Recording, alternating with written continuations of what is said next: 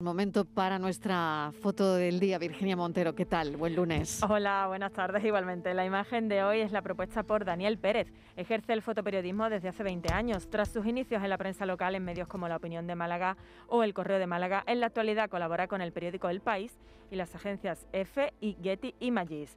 Ha impartido numerosas charlas y talleres de fotografía escénica como fotógrafo oficial del Teatro Cervantes y preside la Asociación Malagueña de Informadores Gráficos de Prensa.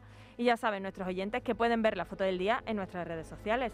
En Facebook, La Tarde con Marilo Maldonado y en Twitter, arroba La Tarde Marilo. Para mí, la fotografía del día es la realizada por el fotógrafo de la agencia F, Rodrigo Jiménez, en la que podemos ver al tenista Feliciano López durante el entrenamiento previo al partido que disputó ayer contra el tenista ruso Andrei Rublev.